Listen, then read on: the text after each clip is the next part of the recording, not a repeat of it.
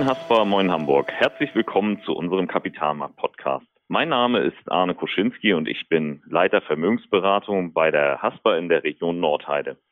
In der heutigen Folge wollen wir uns der Frage widmen, sind Europas Konjunkturpakete Treibstoff für die Börsen? Zu diesem Thema sind mit mir im telefonischen Gespräch Frau Annemarie Schlüter und Herr Fabian Ewald. Aber stellt euch unseren Hörern doch gerne selbst noch einmal vor.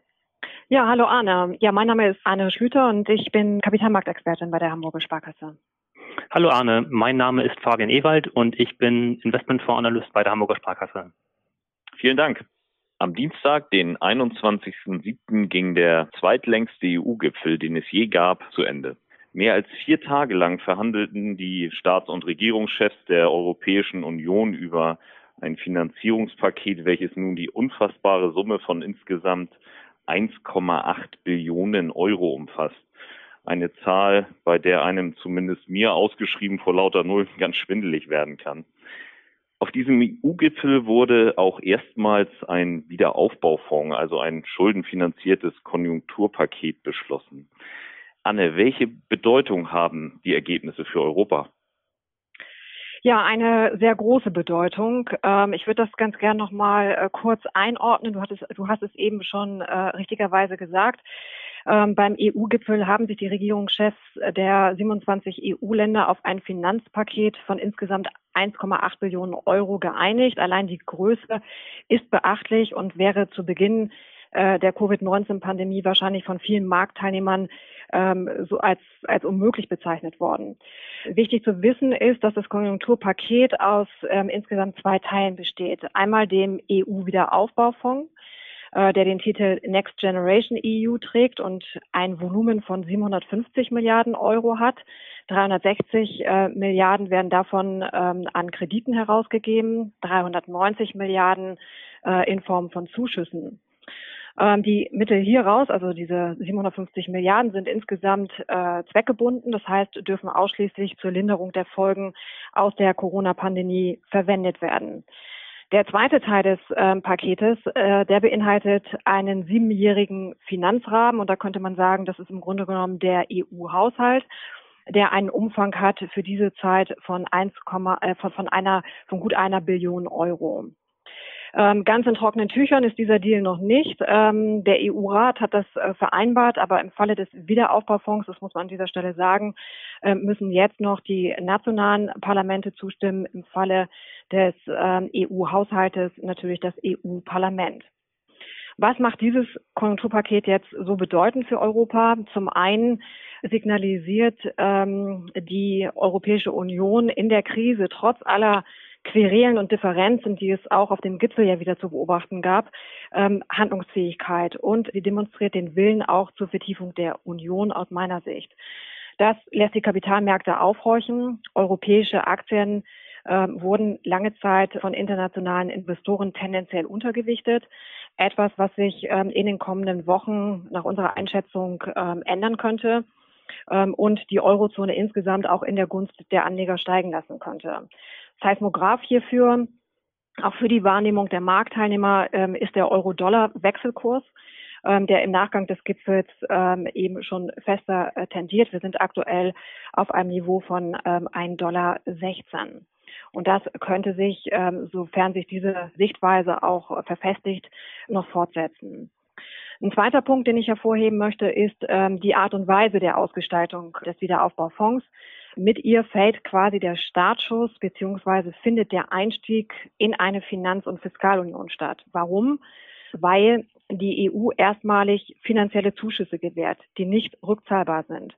Das ist ein starkes Signal der Solidarität, die ja bislang eher immer verbal äh, kommuniziert wurde und jetzt wird sie eben auch monetär künftig ähm, ausgedrückt. Und andererseits nimmt die Staatengemeinschaft erstmals zunächst jetzt zeitlich befristet bis zum Jahr 2026 auch gemeinsam Schulden auf. Und damit äh, muss man sagen, erwächst am Anleihemarkt ein neues Instrument, nämlich die europäische Staatsanleihe, für die alle Mitgliedstaaten anteilig haften.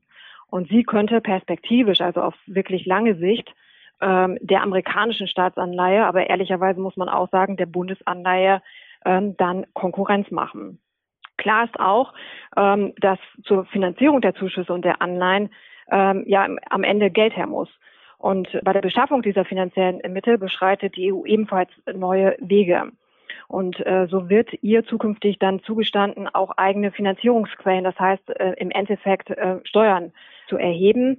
Und ähm, relativ konkret waren jetzt auf dem Gipfel die Planung hinsichtlich ähm, einer Steuer auf nicht recycelte Plastikverpackung, sogenannte Plastiksteuer.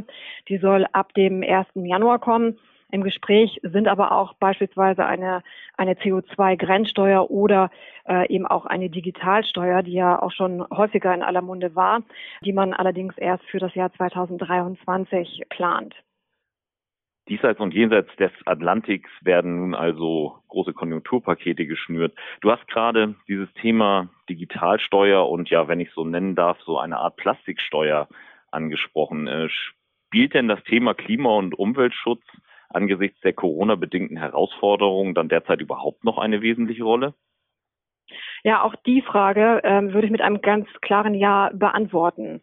Also in allen Konjunkturpaketen, ob jetzt ähm, in Europa, in Deutschland äh, oder auch ein Stück weit jetzt im Wahlkampf in den USA, spielt das Thema Klima- und Umweltschutz und auch das Thema Digitalisierung eine große Rolle. Das ähm, heißt, die Politik hat erkannt, dass wir uns einerseits mit massiven Investitionen gegen die pandemiebedingte Rezession stemmen müssen, andererseits aber auch die Chance haben, eben mit diesen Investitionen auch ähm, den Planeten, auf dem wir leben, eben für die nachfolgenden Generationen zu sichern bzw. Äh, besser zu machen. Und so kann man sagen, dass dieses äh, europäische Konjunkturpaket, über das wir eben gesprochen haben, davon werden 30 Prozent ähm, für Klimaschutz und für das Thema Digitalisierung künftig ähm, ausgegeben. Und der Green Deal der, der EU, der erfährt damit ähm, eben eine weitgehende Stärkung beziehungsweise erhält ähm, ein festes äh, Fundament. Aber auf der anderen Seite, wo Licht ist, ist auch Schatten. Das heißt, wir haben auf dem Gipfel ähm, äh, jetzt auch beobachten können, es gab die sogenannten sparsamen vier, das heißt äh, die Länder Niederlande, Schweden, Finnland und Österreich äh, die äh, Kürzung ja insgesamt äh, durchgesetzt haben. Und diese äh, Kürzungen gehen zu, ähm, zu Lasten äh, der Zukunftsthemen. Ähm, davon betroffen könnte auch sein die Forschung für klimafreundlichere ähm, Technologien. Und ähm, das wäre schade, weil hier liegt ähm, der Fokus eben auch auf der ähm, ja, im Grunde genommen Schlüsseltechnologie, nämlich dem Wasserstoff. Ähm, wenn es hier jetzt auf EU-Ebene zumindest zur Einsparung kommen würde, dann würden ähm, gerade energieintensive ähm, Sektoren wie zum Beispiel die Stahlhersteller ähm, darunter äh, leiden, weil für sie ist extrem wichtig, auf lange Sicht ähm, zu CO2-freien und gleichzeitig auch kosteneffizienten Produktionsverfahren ähm, zu kommen. Ähm, Wasserstofftechnologie, wie gesagt, ähm, äh, wenn wir jetzt nicht auf die EU gucken, sondern äh, speziell jetzt auch nochmal auf Deutschland äh, schauen, ist ein Thema, was hier allerdings ähm, besonders stark im Fokus steht, eben positiv auch im Fokus steht. Ähm, hier wurde Handlungsbedarf festgestellt. Und ähm, hier soll in Deutschland mit massiven Investitionen der Grundstein für eine neue äh, Exporttechnologie äh, gelegt werden. Das heißt also auch hier in Deutschland ist der Fokus ähm, auf dem Thema äh, Klima. Ich hatte eben eingangs ganz kurz auch die Amerikaner erwähnt. Ähm, da ist es sicherlich zweigeteilt. Klimaschutz liegt dem designierten demokratischen Präsidentschaftsherausforderer ähm, Joe Biden am Herzen. Er hatte jetzt in den letzten äh, Wochen angekündigt, auch im Falle seines Wahlsieges zwei Billionen US-Dollar innerhalb äh, der äh, ersten Legislaturperiode dann für eine klimafreundlichere Ausrichtung der US-Energieversorgung ausgeben zu wollen. Also auch hier kann man sagen, ähm, spielt Klima ähm, eine, eine Rolle. Zusammenfassend äh, lässt sich damit sagen, Klimaschutz ist auf der politischen Agenda und findet in den Konjunkturpaketen ähm, Berücksichtigung. Aber es ist eben auch ein extrem facettenreiches Thema, vor allem wenn man sich um die Identifikation von Profiteuren und Investitionsmöglichkeiten an der Börse geht gut zu hören, dass das Thema immer noch recht weit oben auf der Agenda steht. Fabian, wie kann man als Anleger denn nun an dem Thema Klima partizipieren, zum Beispiel im von Anne bereits angesprochenen und viel beachteten Bereich Wasserstoff? Ich bin ja als ähm, Fondsanalyst im ähm, regen Austausch immer mit den mit den Fondsgesellschaften, also von klein bis groß. Ähm, und das ist natürlich auch ein Thema, ähm, mit dem ich mit den äh, oder zu dem ich mit den, den Fondsgesellschaften, äh, wie gesagt, in einem, in einem regen Kontakt und Austausch halt auch stehe. Äh, insbesondere gibt es dann ein Angebot ähm, auf der Aktienfondsseite, also sei es jetzt aktive Aktienfonds oder auch ETFs. Und äh, da wird mir ähm, regelmäßig auch wiedergespiegelt, ähm, dass aktuell jetzt ein, ein reinrassiges Wasserstoffinvestment, ähm, sage ich mal, ähm, derzeit nicht vorhanden ist. Und da werden mir auch unterschiedliche Gründe dann auch immer wieder gegeben, ähm, die, die eben dazu führen, dass es eben noch, noch nicht dazu kommt, jetzt rein explizit auf der, der Seite der Investmentfonds. Ähm, das ist zum einen ähm, das Anlageuniversum, was derzeit noch als zu klein angesehen wird. Also es gibt einfach zu wenig ähm, ja, Wasserstoffunternehmen, die sich mit der Herstellung, Speicherung, Verteilung von Wasserstoff ähm, sozusagen reinrassig beschäftigen. Ähm, und das ist natürlich für einen Fondsmanager nicht so gut, weil ähm, hier natürlich im Fokus steht, ähm, man sollte eigentlich, ich sag mal, einen, einen Fundus haben von, ich sag mal, 100 bis 150 Unternehmen, ähm, sodass der Fondsmanager auch mal eine, eine Auswahlmöglichkeit treffen kann ähm, oder auch einen Austausch vornehmen kann. Und das ist bei einem sehr begrenzten Universum, wie es jetzt aktuell bei Wasserstoffunternehmen äh, zu, zu verzeichnen ist, doch relativ schwierig möglich, auch weil die Unternehmen derzeit noch recht jung sind, ähm, auch relativ klein, was die Marktkapitalisierung, die Börsenkapitalisierung anbelangt. Von daher ähm, ist das eigentlich ein Umfeld, was, was jetzt einem Fondsmanager nicht wirklich gefällt. Auch die Profitabilität, also quasi dass ähm, der Großteil der Wasserstoffunternehmen derzeit noch defizitär arbeitet.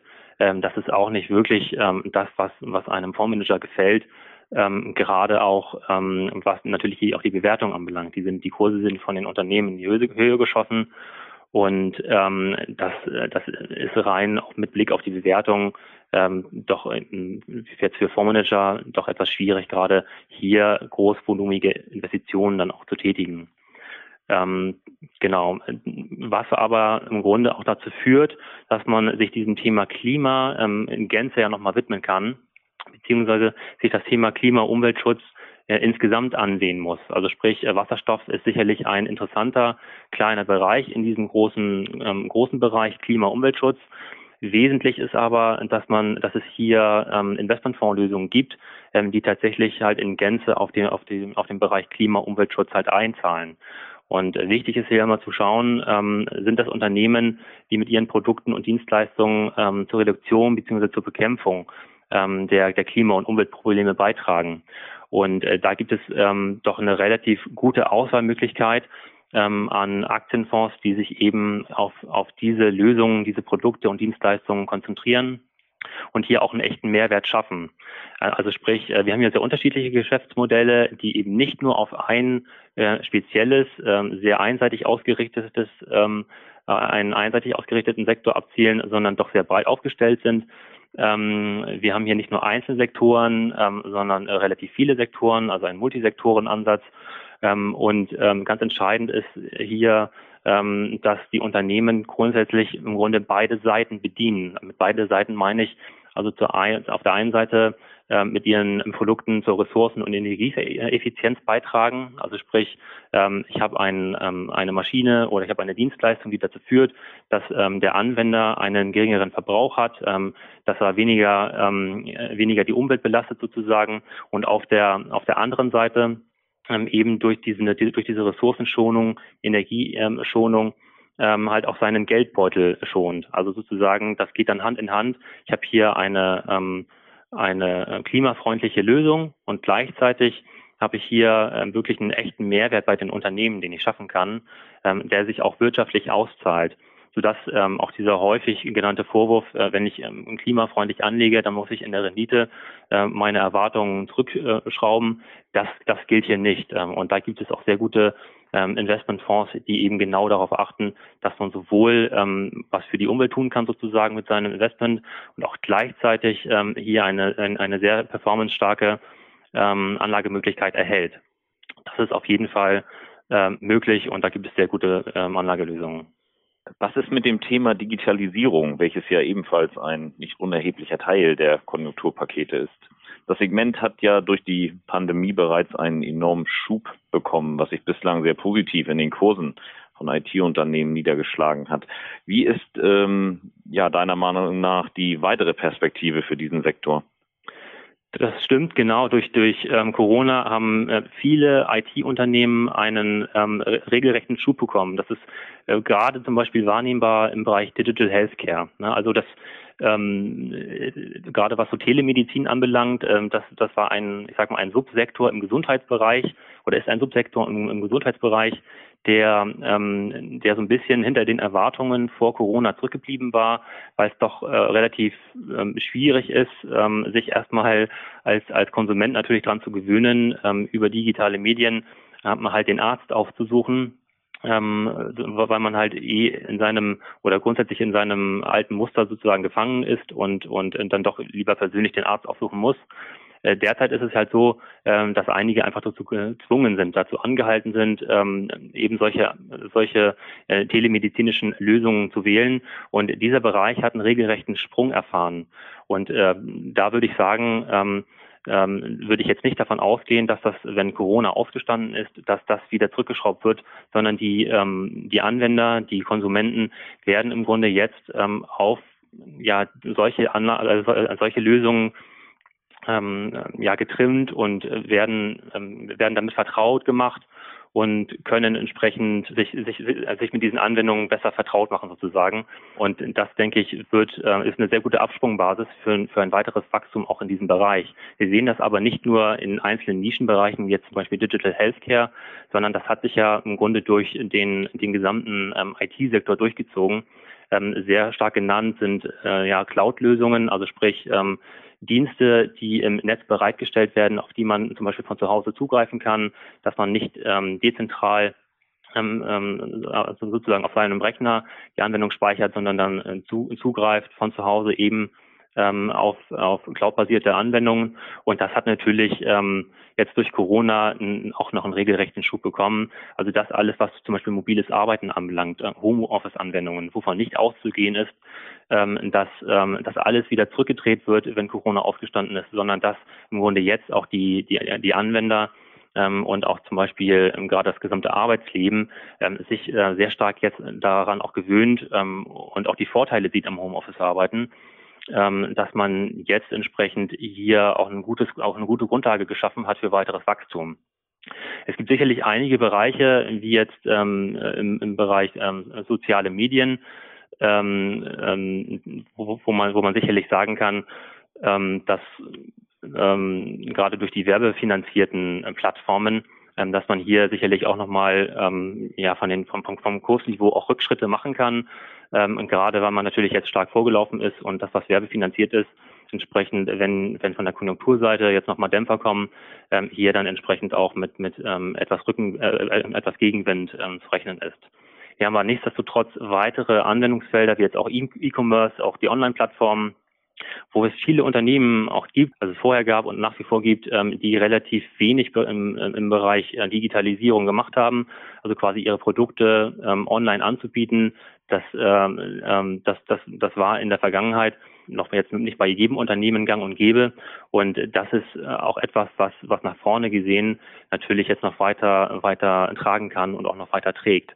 Wir haben aber auch die Bereiche, die jetzt auch in den Konjunkturpaketen äh, sehr prägnant genannt worden sind. Ähm, das, sind das ist ähm, der Bereich künstliche Intelligenz, der als Schlüsseltechnologie angesehen wird, gerade um sich im internationalen Wettbewerb gegen zum Beispiel die, die USA, die ja sehr weit vorne sind, was technologische äh, Fortentwicklung anbelangt, aber auch gegenüber China, die da entsprechend ebenfalls sehr stark aufholen. Ähm, also das sieht man sozusagen als eine Art Schlüsseltechnologie, bei der man sich möglichst gut positionieren muss, bei der man unbedingt investieren muss ähm, wo aber auch der Bereich künstliche Intelligenz, wie gesagt, jetzt in, während Corona jetzt nicht die vorder, vordere Rolle gespielt hat, sag ich mal. Also ähm, kein großer Profiteur war, was aber dazu führt, dass eben durch die durch dieses ähm, durch dieses positive Investitionsumfeld nach vorne wir mit der künstlichen Intelligenz halt hier noch ein weiteres Wachstumsfeld haben, ähm, wo wir, wo wir entsprechend halt noch ähm, Perspektiven nach vorne haben. Auch der Bereich 5G-Technologie, also sprich die, die Konnektivität, ähm, die, die, die Umstellung von 4G auf 5G bis äh, 2025, ähm, das ist entsprechend äh, auch nach vorne hin, gibt auch hier nochmal Perspektive, auch was natürlich die weitere Entwicklung in Richtung 6G und, und, und, und äh, weiter sozusagen ähm, anbelangt. Ähm, auch hier haben wir natürlich ähm, auch noch Perspektive, die jetzt nicht in irgendeiner Form schon eingepreist wäre durch Corona. Vielen Dank für eure informativen Erläuterungen und Einschätzungen. Wir sind hiermit auch schon am Ende unserer heutigen Podcast-Folge angekommen und bedanken uns fürs Zuhören. Bei Fragen oder Anregungen schicken Sie uns gern eine E-Mail an podcast.haspa.de. Aktuelle Analysen, Einschätzungen und Hintergründe zu den wichtigsten Entwicklungen am Geld- und Kapitalmarkt finden Sie wie immer auf www.haspa-kapitalmarkt.de. Den aktuellen Kapitalmarkt-Podcast gibt es hier und unter www.haspa.de-podcast.